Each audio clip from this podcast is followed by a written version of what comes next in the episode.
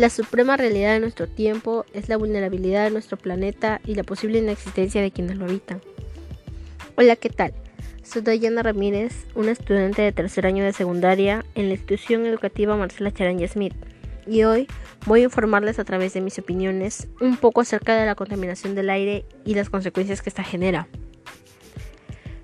Actualmente, nuestra situación en relación con el ambiente es muy crítica, debido a que las personas no están bien informadas sobre lo que sucede en su entorno ambiental y realizan actividades y conductas en su día a día que ocasionan daños irreversibles al ambiente y afecta a todos los seres vivos.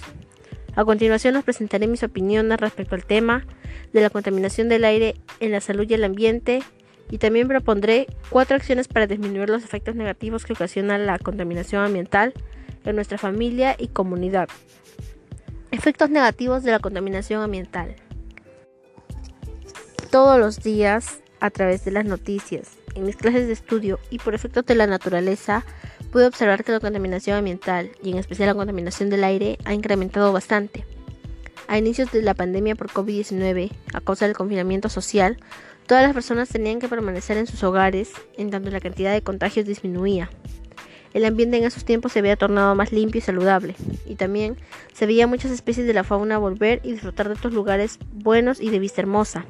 Sin embargo, cuando el confinamiento acabó, las personas ya podían salir a trabajar y realizar sus actividades normalmente, con precaución a no contagiarse, claro, y el ambiente aún permanecía limpio. Pero las personas somos tan irresponsables y con poca conciencia que no simpatizamos con la naturaleza y nuestro entorno. Ahí es donde comienza el caos y la contaminación en el ambiente y a cada uno de sus elementos. Cuando oigo la radio o veo en el televisor, se muestran casos muy preocupantes sobre los efectos de la contaminación del ambiente. Hace unos días, en la ciudad de Lima, Perú, hubo truenos y relámpagos, cosa que en esos lugares no es muy común que haya este tipo de fenómenos naturales. Por otro lado, aquí en la ciudad de Trujillo, en el mes de marzo y mayo, ha habido frecuentemente temblores fuertes que gracias a Dios no pasaron a mayores, pero que sí atemorizaron y alertaron a la población. Además, hace ya un tiempo, a inicios de este año 2021, el Perú estuvo en alerta de tsunami. En muchos sitios del país se había visto que el nivel del mar aumentaba más y podía tal vez generar un desastre natural muy peligroso para la población. ¿Y por qué creen que sucedían estas situaciones preocupantes? Pues bien, estas situaciones fueron causadas por la misma humanidad, que tal vez sin querer, al quemar su basura, tirar residuos sólidos por las calles y ríos, y al no cuidar de los servicios y recursos que les brinda la naturaleza, generaron contaminación al aire y al ambiente, provocando que la naturaleza reaccione de esta manera. Reanudando el tema de efectos negativos por la contaminación del ambiente, los recursos naturales como agua, luz y otros están siendo agotados al momento en que las personas no le damos un buen manejo y cuidado. Para un futuro los expertos predicen que ya no abundará el agua, sino que habrá una escasez elevada de este recurso si se sigue desperdiciando. Y la electricidad que genera luz y se usa para recargar y usar distintos aparatos no será estable si no le damos un buen uso. Es decir, la humanidad no podrá realizar sus actividades como normalmente las hacen. La tecnología no servirá si no hay electricidad para que los haga funcionar. ¿De dónde sacaremos agua para beber y utilizar? Los granjeros y agricultores no podrán regar y alimentar adecuadamente a las especies de fauna y flora que crían. Y habría más sequías en distintos lugares. Aquí es donde nos damos cuenta que cada acción de las personas para con el ambiente es muy importante y tiene mucho que ver ya que si no lo sabemos cuidar y lo contaminamos, también afectaremos nuestras vidas y la de todos los seres vivos. Ahora, como mencioné anteriormente, cuando las personas ya tenían oportunidad de salir a trabajar y realizar sus actividades, después del confinamiento social, se ha visto y yo misma he notado que hay muchos elementos de protección personal, como cubrebocas, guantes desechables, protectores faciales, entre otros, tirados por las calles de la ciudad.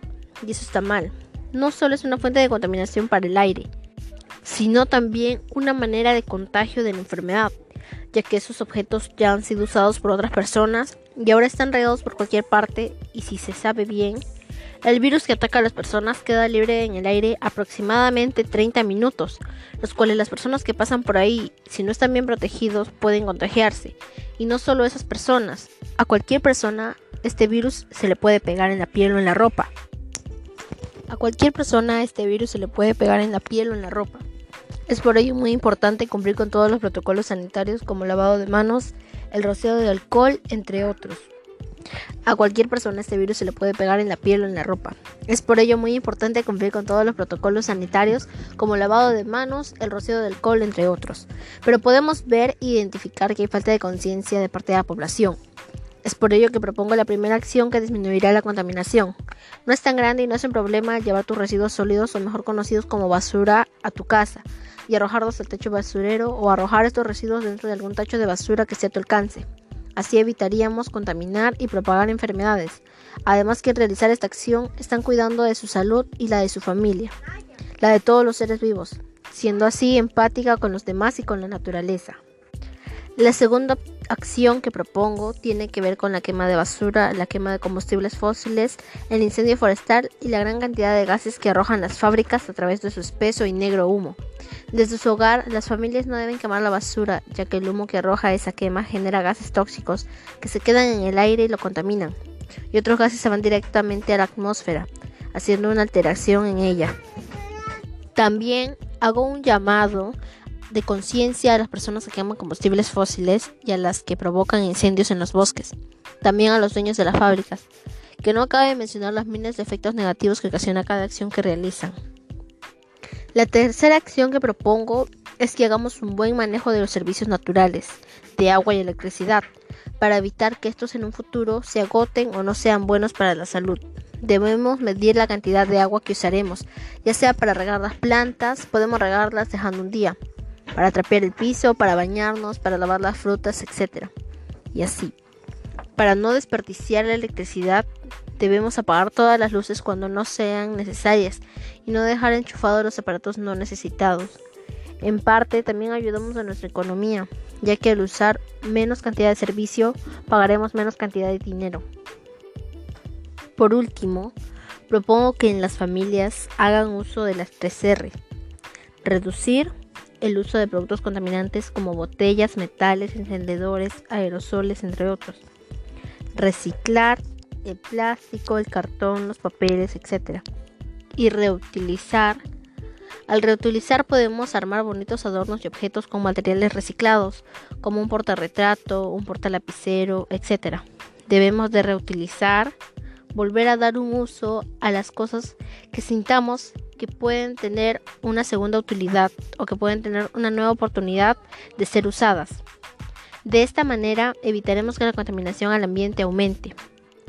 El plástico, por ejemplo, tiende a degradarse o descomponerse alrededor de 300 años y durante todo este tiempo va soltando gases contaminantes para el aire y también para la salud de las personas, ya que estos gases los podemos respirar y por ende nos causaría enfermedades a las vías respiratorias, a los pulmones, al estómago. Entonces, haciendo un repaso de todo lo anterior mencionado, debemos cuidar al medio ambiente para así no causarnos daños a nosotros mismos, a la naturaleza y a los demás seres vivos. Como puede decir también, hay muchos efectos negativos que son ocasionados por las malas conductas y acciones que realizamos y que tienen falta de empatía y conciencia con el ambiente y lo que lo conforma. Por ello, desde ahora les invito a realizar las acciones propuestas. 1. Arrojar la basura dentro de los tachos de basura. 2. No quemar la basura en los combustibles fósiles y evitar las acciones que contaminen al aire. 3. Hacer un buen manejo de los servicios naturales de agua y electricidad que nos brinda la naturaleza. Y por último, 4. Hacer uso de las tres R's. Reducir, reciclar y reutilizar. Es muy favorable que todos pongamos de nuestra parte para mejorar la calidad del aire y acabar con la contaminación. Según investigaciones, si la contaminación sigue aumentando, al planeta ya no le quedarán muchos años de vida. Por lo tanto, estaría en riesgo nuestra existencia y la de todos los que habitamos en el planeta Tierra. Soy Dayana Ramírez, alumna del tercer grado de secundaria en la IE Marcela Charanya Smith y hoy tuve el agrado de darles mi opinión acerca de la contaminación ambiental y mostrarles mis propuestas de acción para disminuir esta contaminación. Hasta luego, tengan un muy lindo día y recuerden que cuidar al medio ambiente ahora servirá para el presente y futuro de nuestras vidas.